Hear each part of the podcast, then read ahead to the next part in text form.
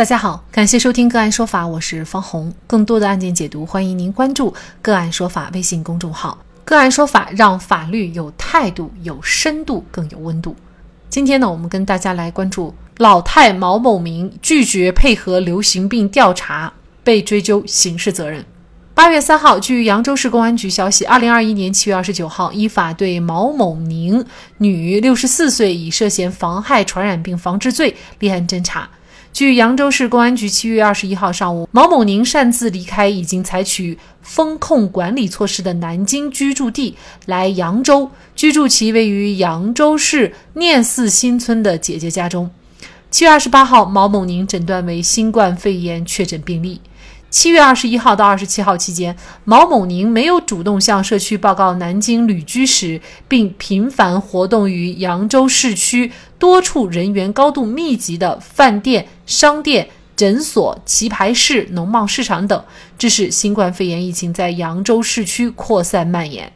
据扬州市公安局在公安机关第一时间对其调查时，毛某宁拒绝说出来阳之后的行程，拒绝执行相关控制措施，其行为涉嫌妨害传染病防治罪，于七月二十九号对毛某宁采取行政拘留措施。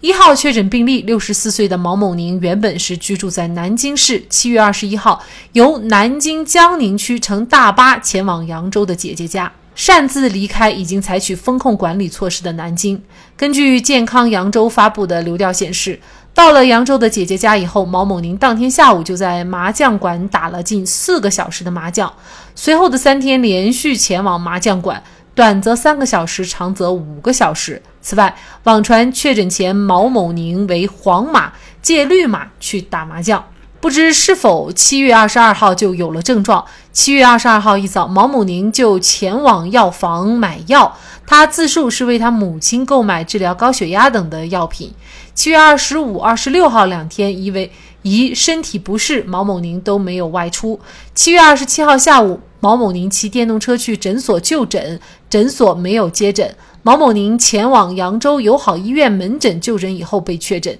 与此同时，毛某宁将病毒传染给了七十岁的姐姐。据流调显示，七月二十八号，毛某宁姐姐进行核酸检测，结果为阳性。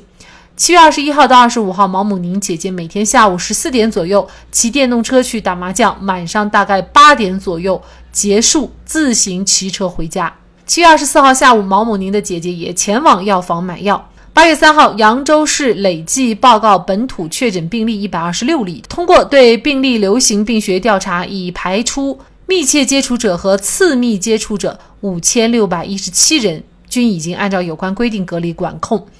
武汉晨报记者梳理发现，值得注意的是，毛某宁的密接患者大多都是六十岁以上的老人，其中还有两位八十岁以上的老人。年龄最大的四十五号确诊病例显示，男，八十七岁。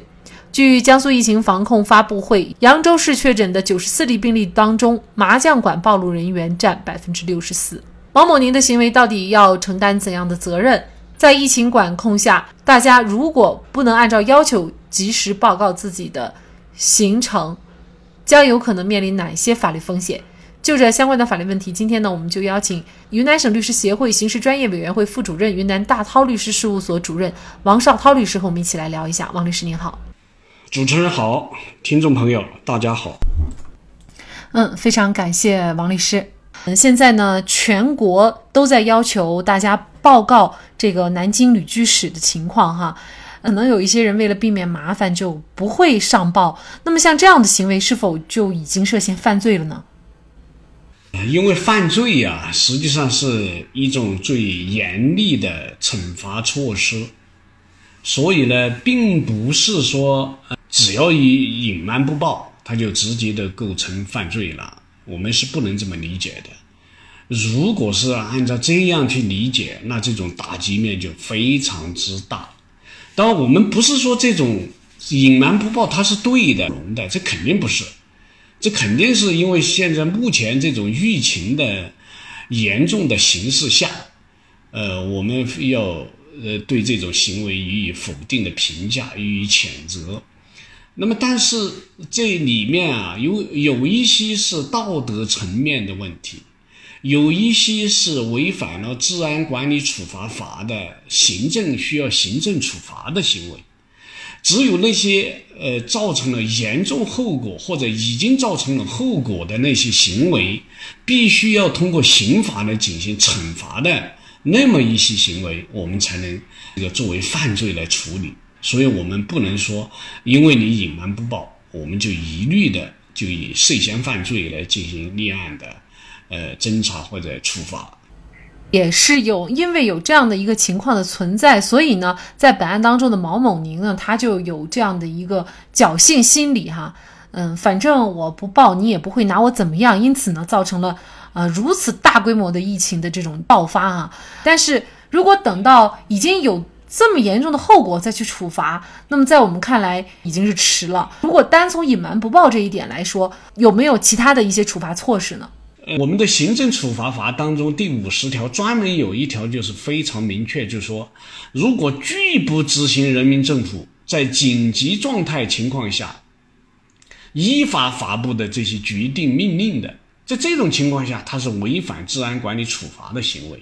可以处五日以上十日以下的这种拘留，并处五百元以下的罚款。那么像呃目前这种疫情情况下，各地发布的这些决定啊、命令啊，包括国家发布的这些决定命令，那你肯定要去执行的。如果你不去执行，就可能轻，有可能就是治安管理处罚法要受到这种处罚、拘留、罚款。当然，如果也造成了一些后果，那么有可能就涉嫌犯罪了。那么在哪些情况下会构成这种？本案当中可能涉嫌的所谓呃妨害传染病呃防治罪的这么一个罪名呢，我们刑法规定呢专门有这么一条明确的规定，但是对这种规定该怎么适用，这个是呃两高就是最高人民法院、最高人民检察院两部公安部、司法部专门有一个关于依法惩治妨害新型冠状病毒感染肺炎。疫情防控违法犯罪的意见，专门有这么一个意见。嗯，呃，涉嫌犯罪当中大概有两类的犯罪，一类的犯罪就是叫做危害公共安全的犯罪，就是那些明知道自身已经确诊为新型冠状病毒的这些病人，或者是疑似病人，那么他是出于报复社会的这种主观故意。恶意的向不特定的多数人传播病毒，那么如果后果严重、情节恶劣，那么可以用危险方法危害公共安全罪，可以用这个罪名来进行指控，这是一个非常严重的犯罪了。但是，如果是其他的，他没有这种故意，他不是为了这种报复社会，他完完全全就是为了省个麻烦，为了省点时间，为了这个自身的一些个人的利益。那么，在这种情况下，那么就可能是适用的是妨碍传染病防治罪。但是，什么情况下会构成或者说涉嫌触犯了这种法律，构成这种妨碍传染病防治罪呢？大概是要有三个条件，第一个条件就是确诊为新型冠状病毒的这种病人，或者是疑似病人。你这个这个条件，这个是一个大前提，就是你必须要有这个确诊，或者说，呃，要么是直接的病人，要么就是呃疑似病人。第二个条件就是你要拒绝隔离治疗，呃，或者说在隔离治疗期间，这个。这个期限还没满的时候，你擅自就脱离治疗了，啊，跑了，跑出去了。第三个条件就是，你引起了这种新型冠状病肺炎的这种传播，或者有传播严重危险的这种行为。那么要同时具备这三个条件，他可能才会构成这个犯罪，而不是说，呃，因为仅仅一个隐瞒行程呀，或者隐瞒自己的这些经历啊，你就直接就构成犯罪，这个呃不是这样的。这个我们的刑法是要打击的这些是最严重的一种，已经造成了最严重的这种社会，呃危险性或者危害性的这样的行为，所以我们不能说一旦有这些隐瞒，你就必须要用刑法来进行惩罚。那事实上呢，毛某宁除了瞒报南京旅居史以外呢，他还有一个情节就是拒绝说明来扬来到扬州之后的行程，又拒绝配合流行病调查行为呢？如果说前面的是存在一种过失的话，后边的这个完全就是故意了哈。那让我们感觉他的这种行为的严重性就会更加严重，而且呢，网传就是他为了去麻将馆打麻将，为了从已经封闭的南京来到扬州，他是使用了别人的绿码。然后蒙混过关的这一系列的行为，我们感觉都非常的恶劣。那么这个是否会被加重处罚？其实它是一个构成这种犯罪的一个条件。他刚才你刚才的主持人谈到的某某的这个行为啊，其实他已经满足了，就是刚才我讲的构成这种妨害传。呃，传染病防治罪的第三个条件已经满足这个东西了，也就是说，它引起了这种新冠肺炎的传播，或者传播有严重危险的行为，其实它已经满足这种条件了。它前面两个条件其实还是呃很牵强的。什么意思？也就是说，呃，他在为什么瞒瞒报这个行为？实际上，他当时他确确实实不知道自己，呃，已经是。新冠肺炎的确诊患者或者疑似病人，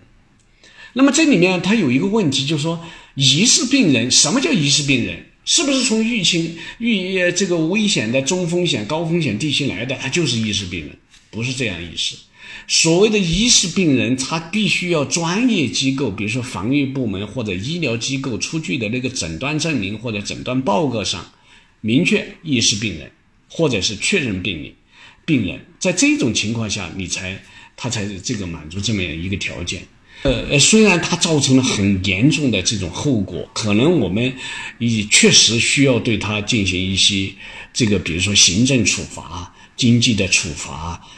但是，呃，如果是严格的按照法律的这种规定来看，它确实还是欠缺一些要件或者欠缺一些条件的。但是呢，呃，我如果我们又从这个整个一个疫情的这种，他又有可能就会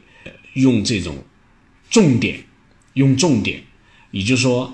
呃，用适用非常严厉的这种法律来惩罚，以达到这种惩戒的作用，呃，以达到这种威慑的这种效果。其实它是有这样的现实的需要的，或者现实的必要性的。一个老太太的行为，竟然要让一座城市一百多人的生命健康以及近六千人隔离管控来买单。当然，这个数字可能将继续攀升。新冠病毒再次告诉我们，我们每个人之间都是息息相关、同呼吸共命运的。一个人的不负责任，影响的不仅仅是其所在的一个家庭，而是身边的每一个人。因此，我们每一个人先管理好自己。就是对身边人和这座城市和国家负责。